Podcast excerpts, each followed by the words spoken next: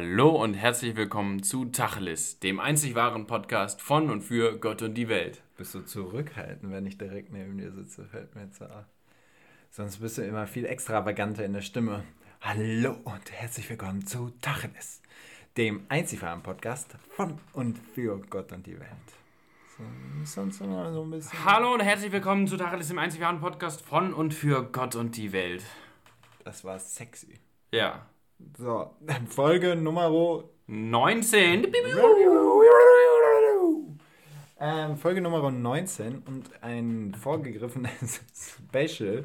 Wir, wir sitzen hier im, im Partykeller. Ist Im Party- heimischen Partykeller, so sieht's aus. Ja, im, im Allmann Partykeller. Und Folge Nummer 19 äh, ist eine ganz besondere Folge. Warum?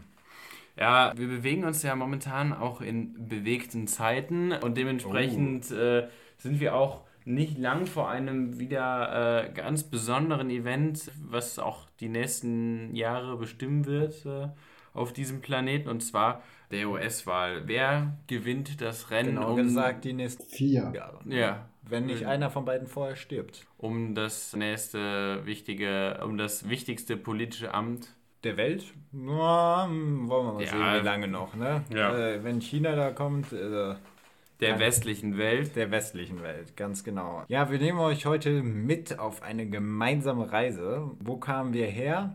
So, was, was hat sich so getan, seit, seit Obama ja eigentlich mehr oder weniger an der ähm, Macht war? Wo sind wir denn gerade? Und was denken wir beiden denn, wo es, wo es mit den United States of America so hingeht? Ne? Ich denke, das äh, wird uns so die nächsten 45 Minuten beschäftigen, auch wenn das Ganze natürlich eigentlich auch Inhalt für Stunden bietet. Ja, rein theoretisch bietet das wirklich Inhalt für Stunden.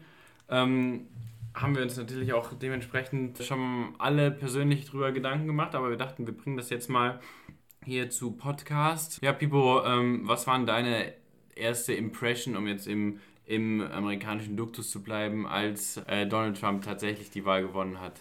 Ähm, ja, also ich muss sagen, es hat mich eigentlich nicht so wirklich überrascht. Es waren viele sehr überrascht darüber, aber diese, diese, dieser gesamte Wahlkampf von Trump hat zu 100% funktioniert.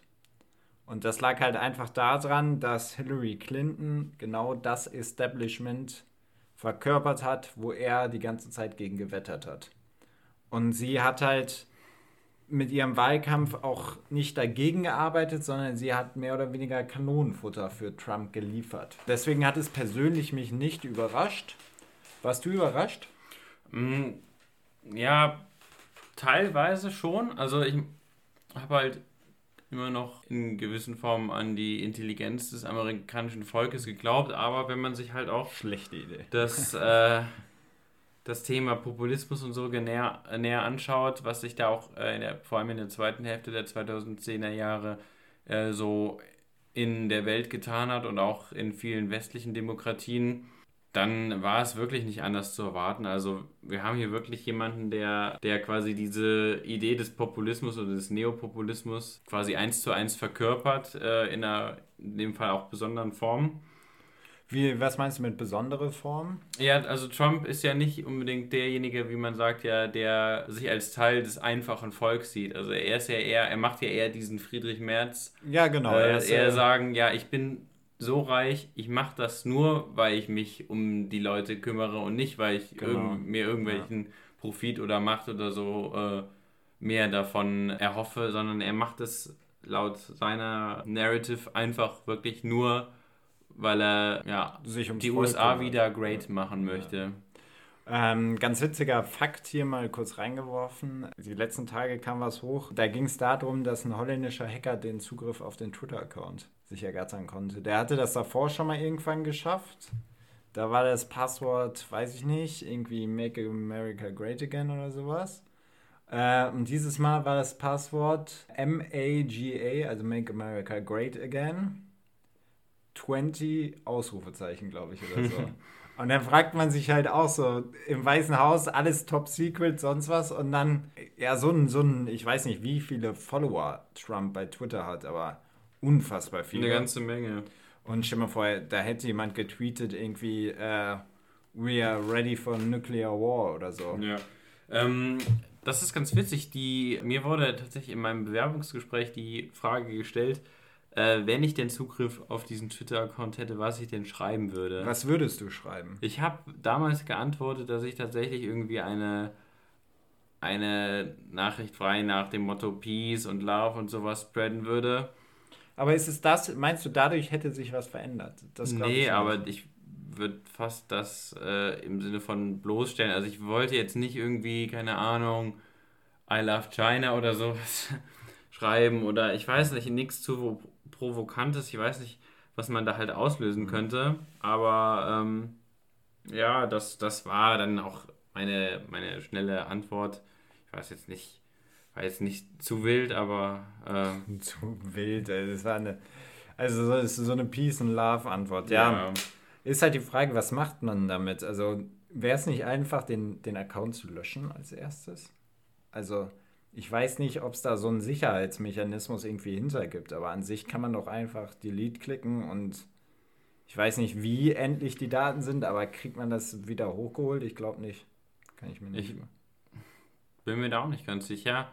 Ähm, ich weiß auch nicht, ob das wirklich, ob die alten Tweets wirklich noch äh, Leute außer irgendwelchen Politikwissenschaftsstudenten interessieren. Ja, ist auch richtig. Ähm, also Twitter ist ja auch irgendwie ein Medium, was doch sehr schnelllebig ist und ich meine, es ist zwar irgendwie ein Riesenarchiv, aber das, was, was äh, vor Jahren getweetet wurde, äh, interessiert doch eigentlich noch die wenigsten. Und ich glaube, das würde, ich glaube, er würde sich einfach einen neuen Account machen und, und genau da weiter ansetzen. Natürlich hat er dann nicht die Reichweite, aber ganz ehrlich, äh, die Hälfte hat von denen, die ihm bereits folgen, die hat er auch schnell wieder aufgebaut. Ja, in diesem Szenario. Also ja, das, ich glaube auch, dass, dass, dass da gibt es keine richtige Antwort drauf, was man damit anfängt. Es ist zwar ein großes Machtinstrument, aber im Endeffekt so viel Schaden kann man ihm auch nicht. Weil wenn man ihm sehr schaden will und dann irgendwie, ja, also ich sag mal, der größte Schaden ist irgendwie Krieg zu erklären wahrscheinlich. Ja. Ne? Auf Kanada. so. Ähm, ja, deswegen. Ja, ähm, das war, das hat, das waren meine ersten Gedanken so nach der Wahl. Wie war es denn? Also, war, hast du dir Scheiße gedacht oder hast du dir gedacht so, mh, hm, Vielleicht, vielleicht macht das ja doch gut oder so. Es war auch teilweise irgendwie bei mir ein bisschen mit, mit einer gewissen Art von Spannung verbunden. Also ich wusste wirklich nicht genau, was ich dann die, die nächsten Jahre zu erwarten habe. Hm. Ähm, weil ich, für mich war dieser Mann vor allem äh, eines und das war unberechenbar.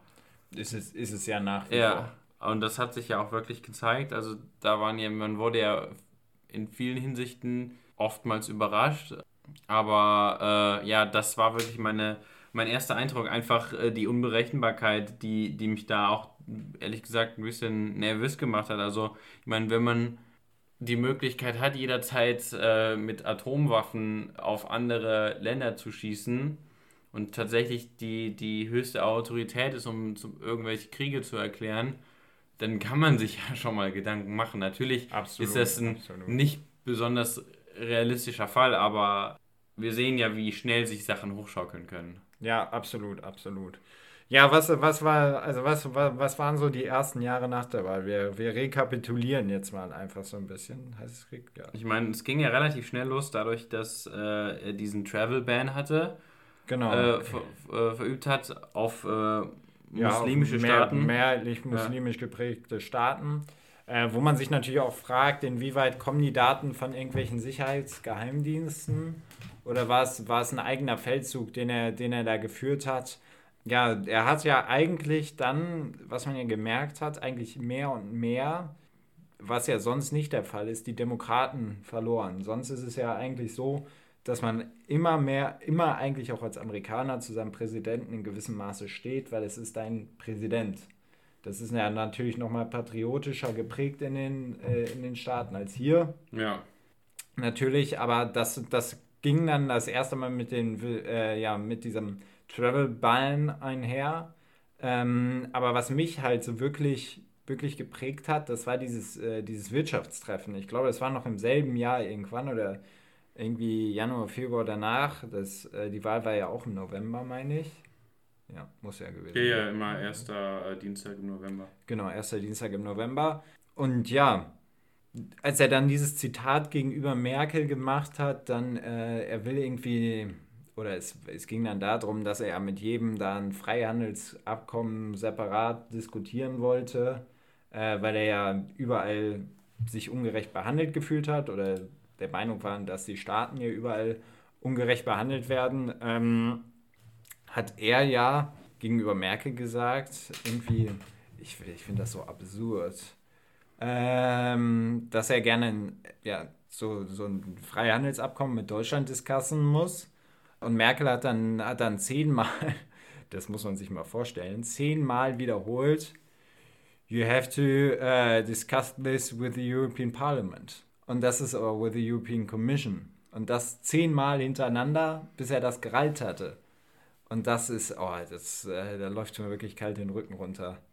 Ähm, so, weil so kurzsichtig und so, das ist auch einfach dumm. Ja, das ist vor allem äh, politische Inkompetenz in, äh, in vielen Hinsichten. Also, ich weiß nicht, das ist natürlich auch immer dieses äh, natürlich sehr negative Sinnbild des Redneck-Amerikaners, also der sich quasi nur für sein Land interessiert und vor allem nur ja. über sein Land halb, also Bescheid weiß in Anführungszeichen und quasi alles, was äh, jenseits des Atlantiks ist äh, und vor allem des Pazifiks, ist eine fremde Welt, wo man überhaupt keine Ahnung von hat. Wollen wir, wollen wir vielleicht sagen, ich sehe es gerade vor dir, vor dir auf, ähm, du hast so einen, so einen leichten ähm, ja, Überblick, äh, was, was eigentlich los war. 2017 hast du jetzt angefangen? Ja, also wir können äh, nach der Vereidigung direkt starten. Also Wurde 2017 vereidigt? 2017, ja. Alle drei Jahre? Was? Alle vier, das ist ja, der wurde ja 2016 war die Wahl. Ah, November, ja, ja, ja, ja. Alle okay. vier Jahre. Ja, stimmt. Und im Januar wird es dann vereidigt, genau. ne? Genau. 20. Januar war das soweit, dann hat direkt am 25. Januar der geplante Mau der Bauer äh, der Mau der, der Bauer. Der, der, Bau der Mauer zu Mexiko stattgefunden. Dann am 27. Ja, Januar. Ja, der ist stattgefunden. Da also, müssen wir jetzt mal ein bisschen drauf eingehen. Erstens, also bis jetzt wurde eigentlich nirgendwo groß Mauer gebaut. Ja. Das ist, das ist nun mal Fakt.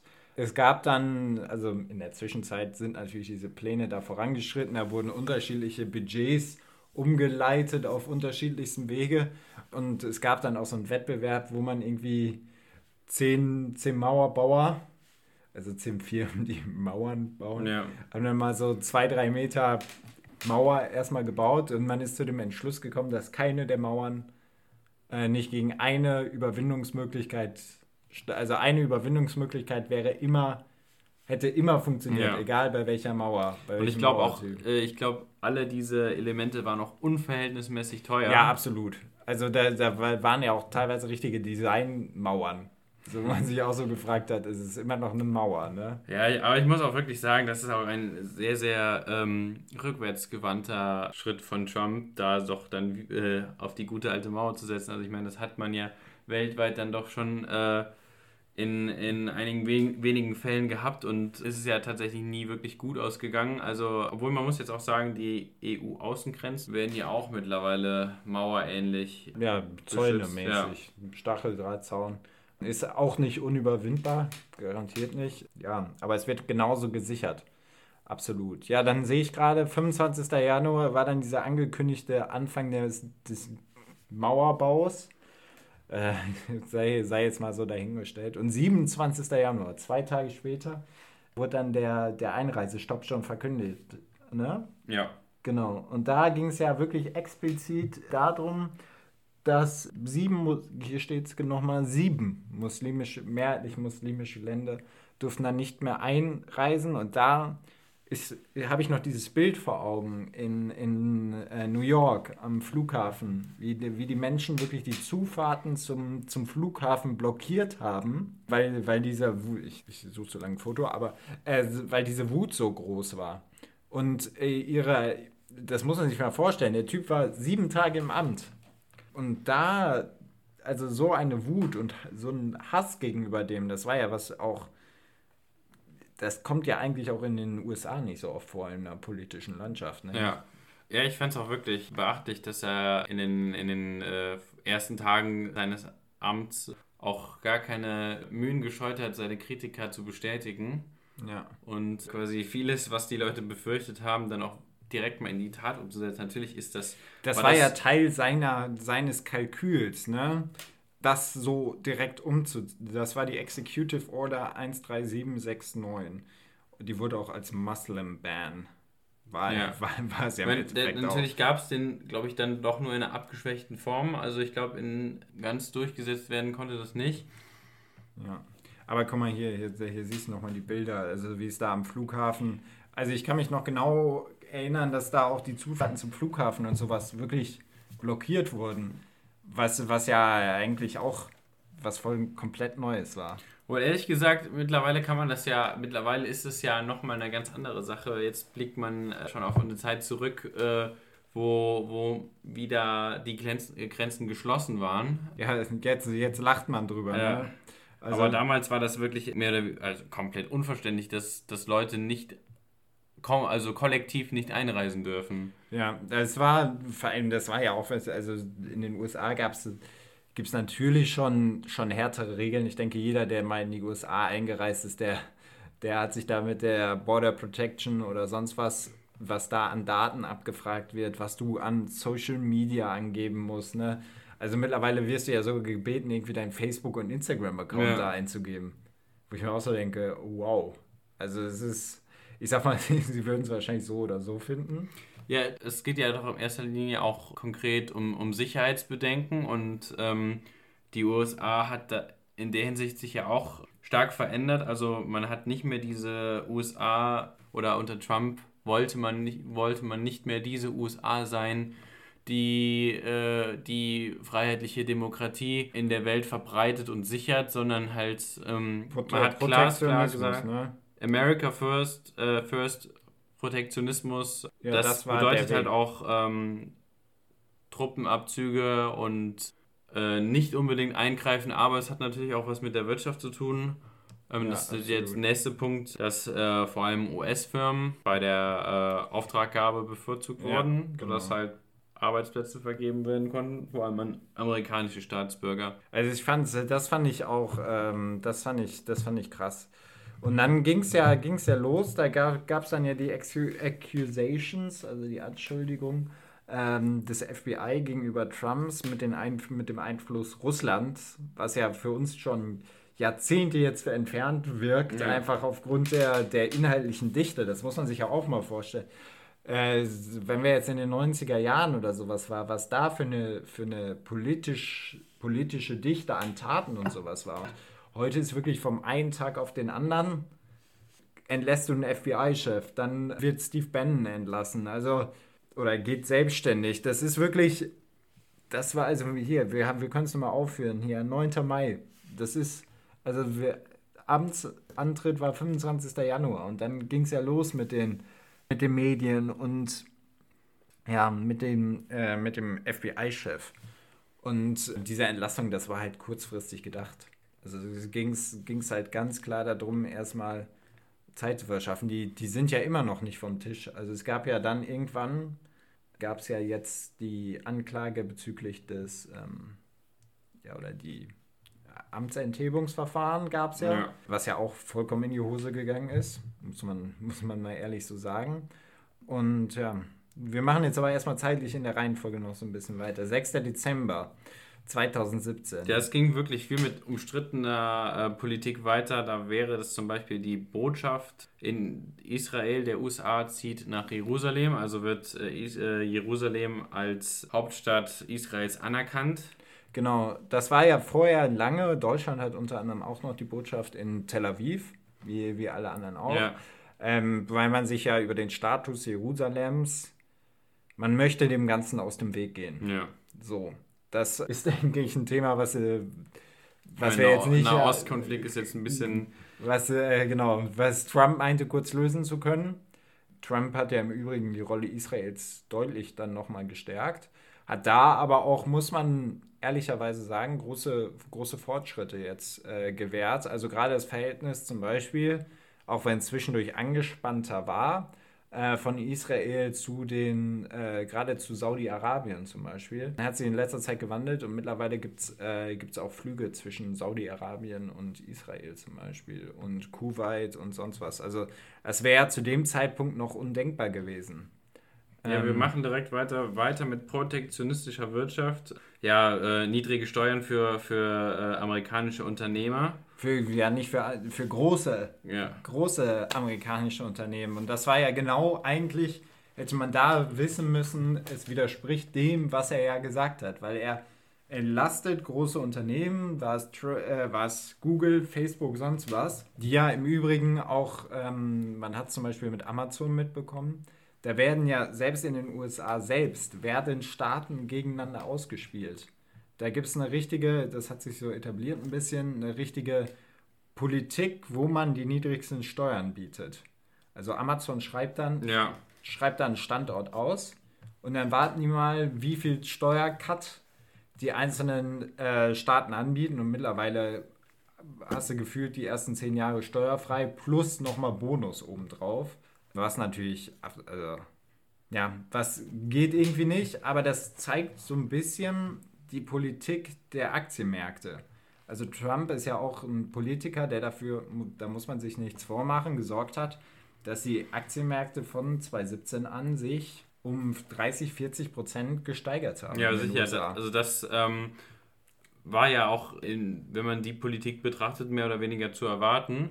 Ja, und das hat ja seinem, seinem eigentlich konservativen Kreis, man muss als Hintergrundwissen, äh, Hintergrundwissen wissen, viele Amerikaner im Gegensatz zum Deutschen, der sein, sein Vermögen aufs Sparbuch legt, haben, was ja eigentlich auch vernünftig ist, ihr Alters, ja, ihr Altersruhestand ja, in Aktien, ETFs, ähm, könnten wir eigentlich auch mal eine Folge drüber machen. Ne? Ja. Angelegt und haben natürlich dadurch auch sehr stark profitiert.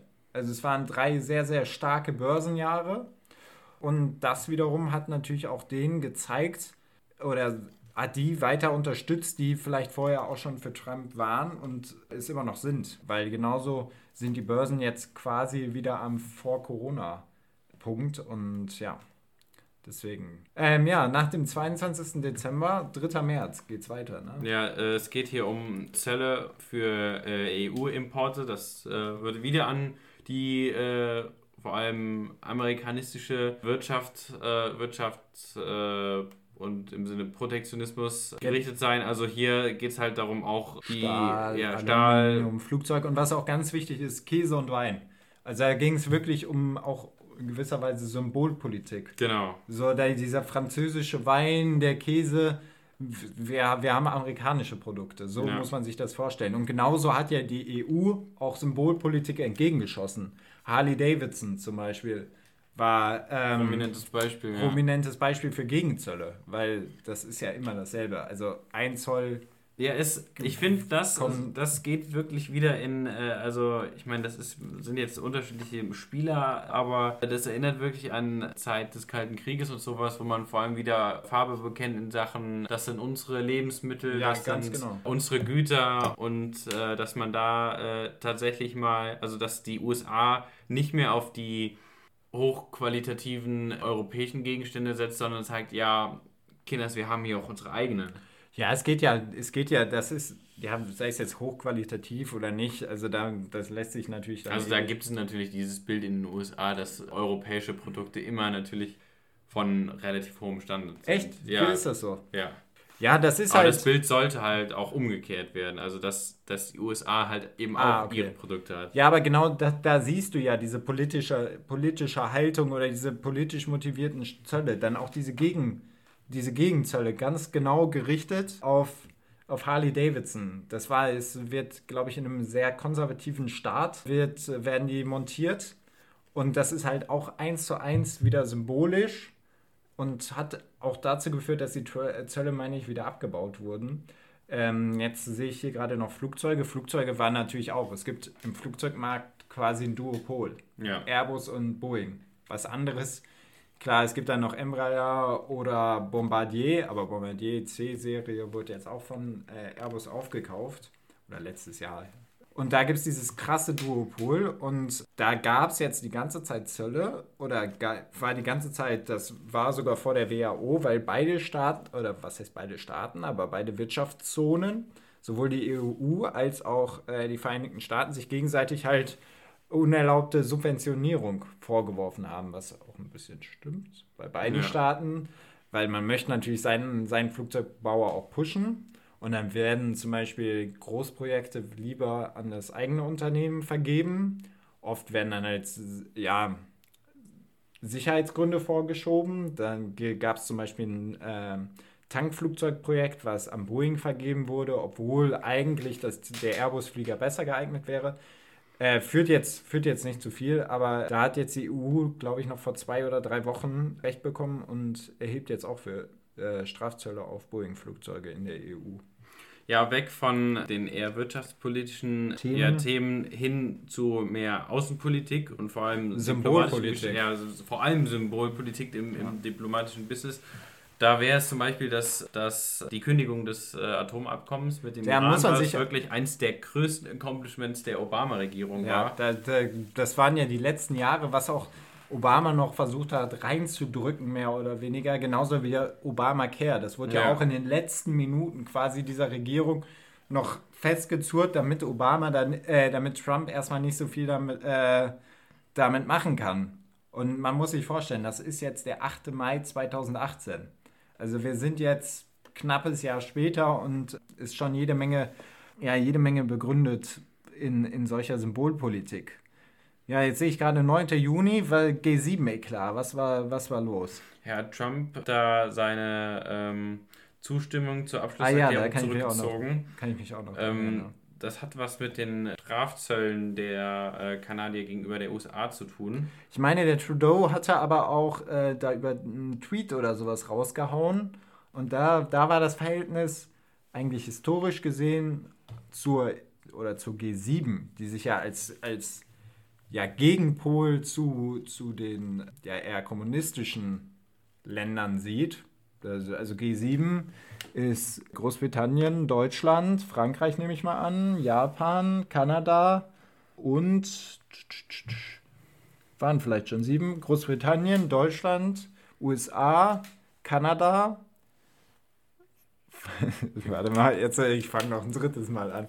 Liebe Leute, müsst ihr jetzt dran glauben. Ähm, die heutige Folge dreht sich übrigens nur um die, ja, um, um den Stand vorher. Also was, ja. genau, nur dass wir das einmal kurz abklären, falls ihr, falls ihr die ganze Zeit wartet. So, nochmal.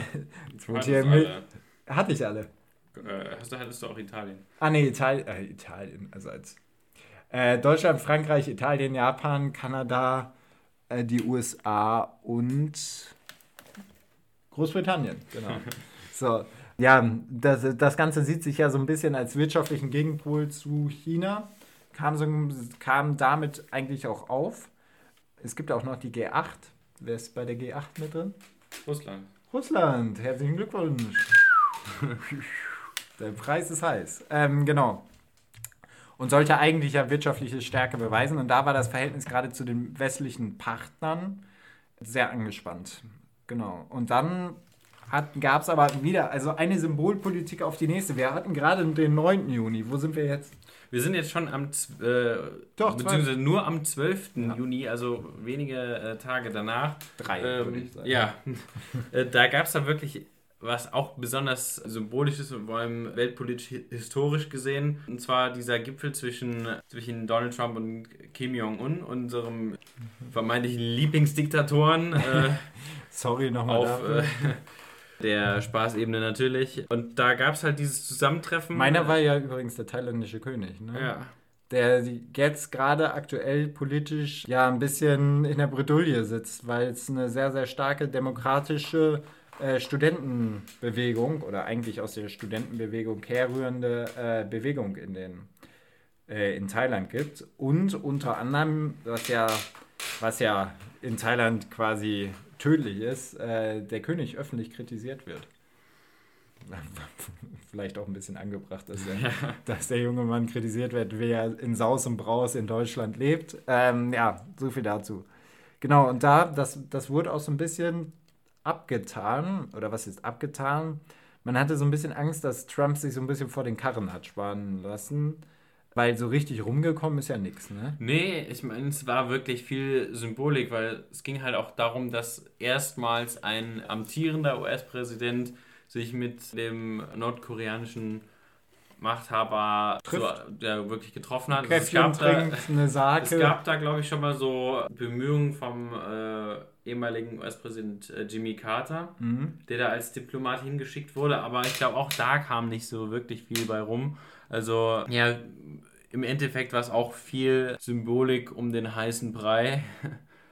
Ja, es wurde viel ausgemacht, aber dann ja, wenig, eigentlich kam wenig dabei rum. Ja, jetzt sind wir 19. Juni. Und da geht es jetzt so ein bisschen um das, was sich ja eigentlich schon die ganze Zeit ergeben hat. Das ist so ein Rückzug aus sämtlichen Räten. Ja. Es fängt jetzt hier an, 19. Juni. Ähm, ja, die Trump-Regierung zieht sich aus dem UN-Menschenrechtsrat zurück. Einfach aus der Begründung, dass sie dem Ganzen Verlogenheit und Israelfeindlichkeit. Ja, ich muss sagen, auch das zeigt halt wieder mal eine, die fehlende Größe einfach äh, der Trump-Regierung. Also nicht es, wirklich es das Akzeptieren von irgendwelchen Sachen oder Inhalten und Diskussionen, ähm, Diskursen, ja. sondern dass, es, äh, dass man einfach den Rückzug wählt und ja, wir machen jetzt erstmal unser Ding und äh, der Rest der Welt interessiert uns dann doch eher weniger. Ja, ähm, ja, das, das Ganze rührt ja eigentlich mehr oder weniger daraus, dass äh, das autoritäre Regime eine Mehrheit in diesem Menschenrechtsrat haben. Das muss man sich auch vor Augen führen und das macht das Ganze vielleicht auch nicht zum, zu einem probaten Mittel, das Ganze als Menschenrechtsrat ähm, zu benennen ähm, und wurde auch von vielen demokratischen Rechtsstaaten ja, stark kritisiert, aber ich sag mal so, die, die Welt ist ja nicht eine einzige Demokratie. Und irgendwo muss man sich dann auch zum Teil, auch wenn es unangenehm ist, an den Verhandlungstisch setzen. Ja. Und ähm, ja, das war, das war auch so ein bisschen, so ein bisschen kurz, ja, kurzfristig.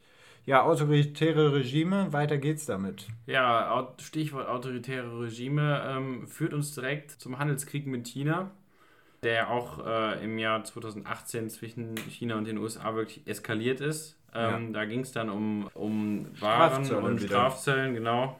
Beziehungsweise Extrazölle, die nochmal auf die Waren erhoben wurden. Genau, erst wollte man 10%, später 25%. Ja, und da, da, das hat mich verwundert, muss ich sagen, weil die chinesische Regierung, also es ging da unter anderem um chinesischen Billigstahl, qualitativ eigentlich nicht, ich glaube schon ein Unterschied, aber nicht immer. Bin da kein Stahlexperte. Kein Stahlexperte. ähm, ja, und ähm, da hat China irgendwann einen kleinen beigegeben, ne? Und das fand ich, fand ich schon erstaunlich. Gerade aktuell natürlich für die TikTok-Debatte.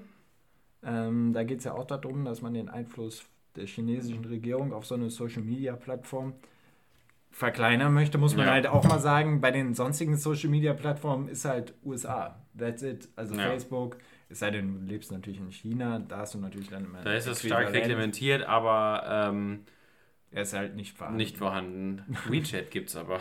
ja, WeChat ist es halt, kann, äh, kann genauso die chinesische Regierung damit lesen, genau. Ja.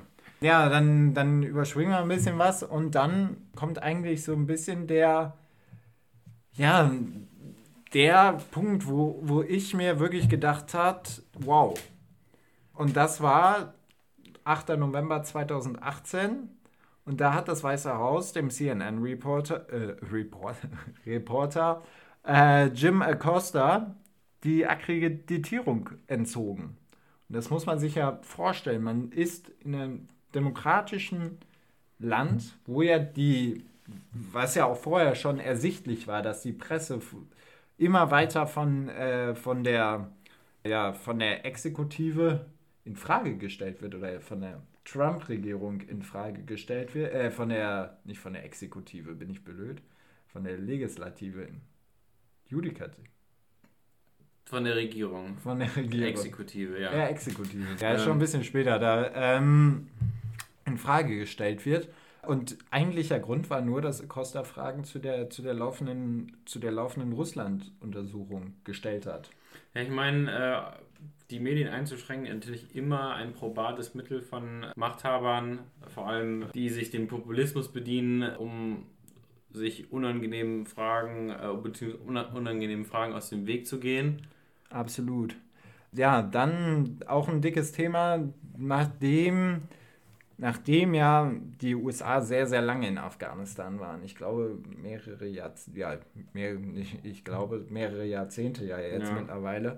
Ähm, es sind ja immer noch Soldaten da stationiert. Ähm, beginnen jetzt so langsam Friedensverhandlungen zwischen den USA und Afghanistan, insbesondere der Taliban, weil die USA verstanden, was heißt verstanden haben, aber einsehen mussten, sie können die Taliban nicht verdrängen, sondern sie müssen einen Kompromiss mit denen finden.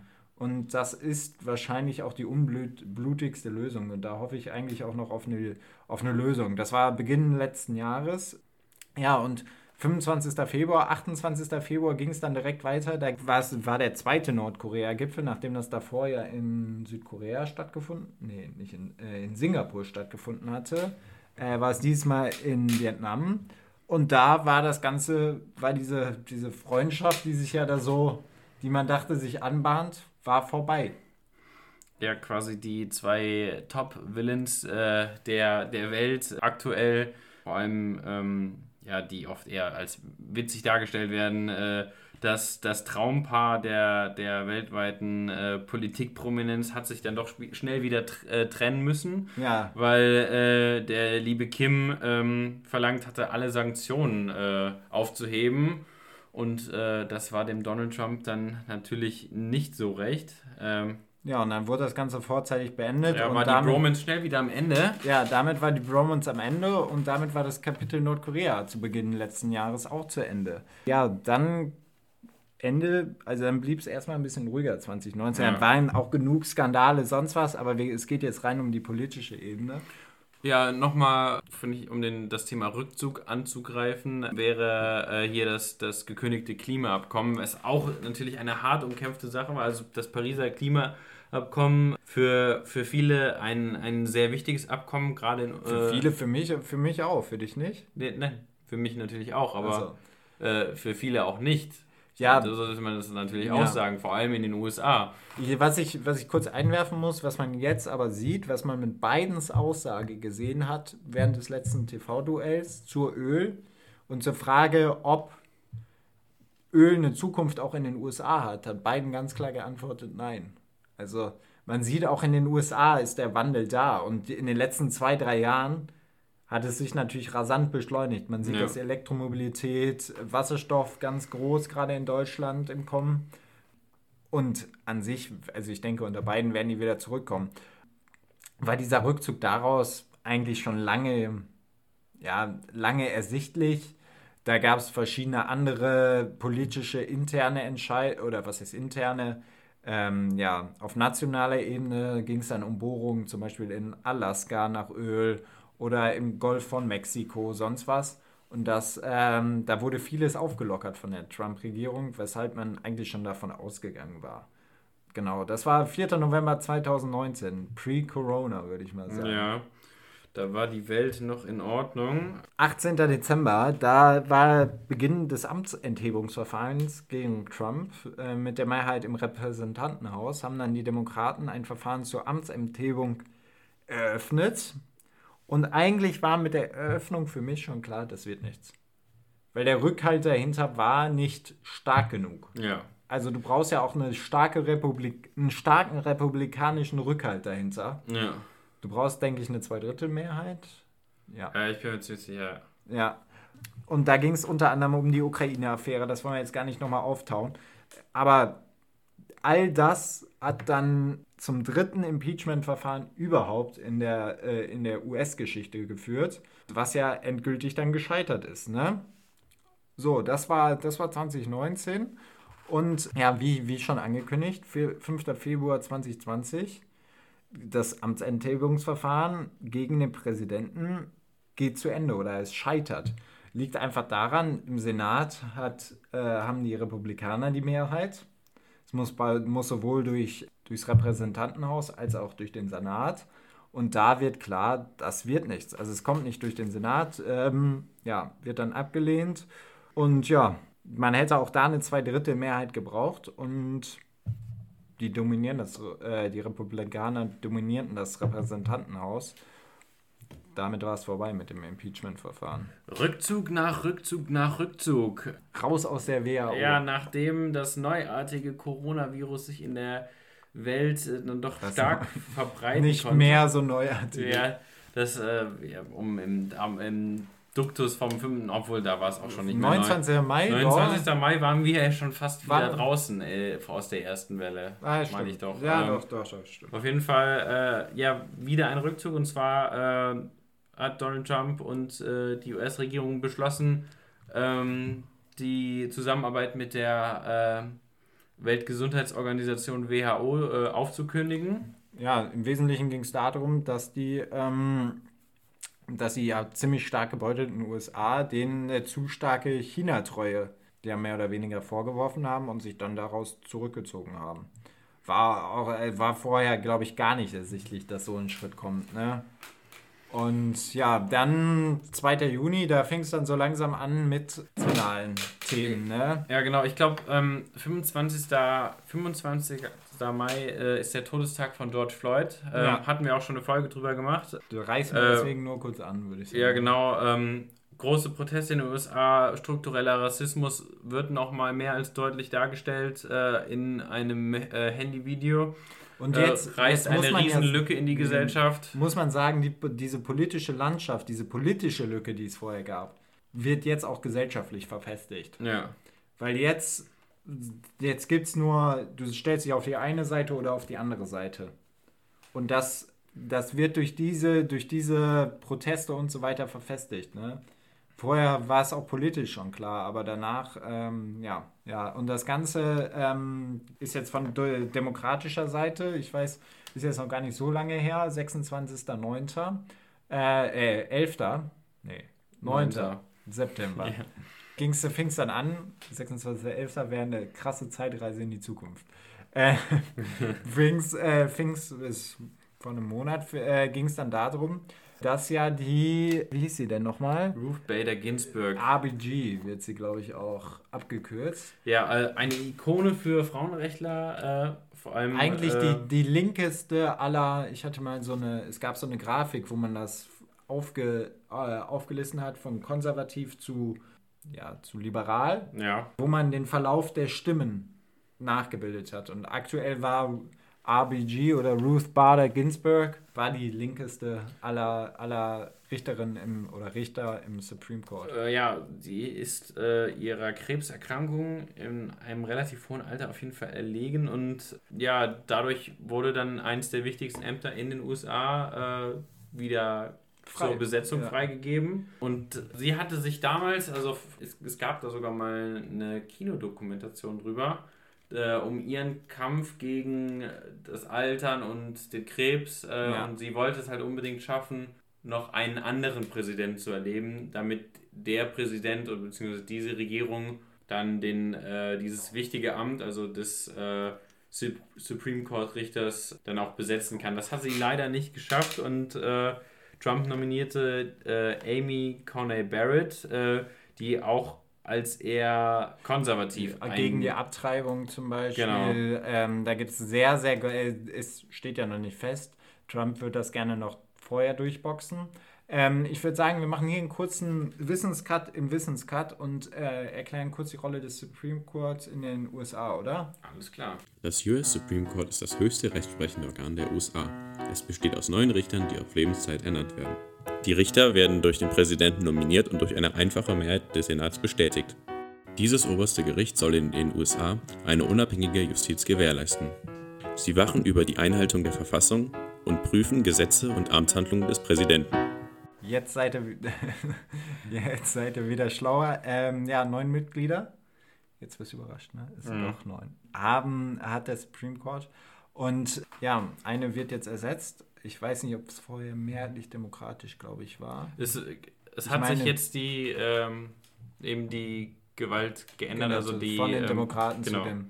Und ähm, ja, wie ihr gemerkt habt, hat, Supreme, hat das Supreme Court auch sehr viel, sehr viel Macht. So, jetzt als allerletzten Punkt. Ich würde gerade noch sagen, das ja. kann nämlich äh, noch eine ganz wichtige äh, Rolle spielen in der jetzigen Präsidentschaftswahl, nämlich in dem Fall, dass Donald Trump das Ergebnis nicht anerkennt.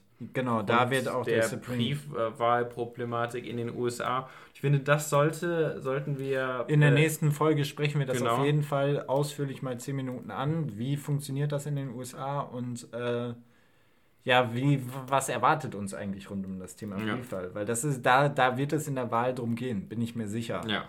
Warum erfahrt ihr in der nächsten Folge als kleinen Teaser. Jetzt aber ein, ein letztes, wo ich noch darauf eingehen möchte. Und das ist, äh, ist die Corona-Diagnose. Von vielen auch. Viele sagen, das war nicht echt. ja. Ich bin der Überzeugung, es war echt. Also, es hat ihm politisch nur geschadet. Meiner Meinung Ja. nach. Zeigt sich auch in den Umfragewerten, wie sehr man den traut, weiß ich nicht. Er hat es natürlich als Inszenierung genutzt, wie er da majestätisch in dieses äh, Weiße Haus zurückgeflogen wird, die Maske runterstreift, wie als wäre er Kriegsheld, obwohl der junge Mann nie äh, Soldat war oder im Krieg Nein. war. Nein, genau. Ähm, sich gerne so darstellt, aber es nie war. Und hat eigentlich auch viele, viele verhöhnt, die an Corona gestorben sind. Da gab es den einen oder anderen Tweet zu. Wollten wir eigentlich eine Top 3 noch reinbauen, baue ich jetzt aber nicht mehr rein. Nee, ich glaube, das würde jetzt auch ein bisschen den zeitlichen Rahmen der Folge sprengen. Ganz genau. Ich glaube, damit ähm, sind wir jetzt. Es war wirklich ein längerer Überblick als gedacht. Soll Ja. euch aber den Einstieg in die nächste Folge so ein bisschen erleichtern. Genau, äh, es wird jetzt in dieses Spezial. Ähm, Für zwei, Wochen, äh, zwei Folgen die Woche, sodass ihr vor der Wahl über alles Bescheid wisst. Ganz genau. Das war's mit Folge Nummer 1, hätte ich gesagt. Oder fällt Ja. dir noch was auf, was fehlt? Wir haben natürlich nur das Gröbste angerissen. Da gab es unzählige Skandale, unzählige Intrigen, unzählige Entlassungen. Ich wollte eben mal googeln, wie wir viele konnten es waren. jetzt nicht jeden einzelnen äh, besonderen Tweet auf die Goldwaage legen. Da gab es nämlich auch mehrere Anschuldigungen gegenüber, gegenüber äh, Politikern, äh, politischen Feinden, Russland, genau. EU. Also unglaublich, was da rausgeschossen wurde. Weil, ähm, genau. So viel dazu. Ja, wir blicken auf eine äh, wirklich ja, besondere. Präsidentschaft, turbulente Präsidentschaft äh, Donald Trump zurück und hoffen, dass sie natürlich ein schnelles Ende nimmt. Genau. Äh, Gehen natürlich jetzt darauf ein, wie die in der nächsten Folge, wie die aktuelle Lage ist. Genau, rund um die Wahl, was wir zu erwarten haben von der Wahl, äh, was mögliche Szenarien sind und dann wird es in der Folge danach eben auch viel mehr um äh, Zukunftsthemen der genau. USA gehen. Genauso wie, ich erwähne die Szenarien auch in die, in die Zukunft. Je nachdem, wie, wie es ausgeht, was, was Zukunftsthemen sein könnten. Genau. Das war's von, von Folge 1 des Specials. Nach dem Special geht es natürlich in gewohnter, in gewohnter Manier weiter. Wir wollten euch nur mal was, was anderes bieten. Wie immer, folgt uns gerne auf Spotify, also abonniert uns auf Spotify, folgt uns gerne auf Instagram und wir freuen uns selbstverständlich über Direct Messages auf Instagram. Macht's gut und von mir bis nächste Folge. Bye bye.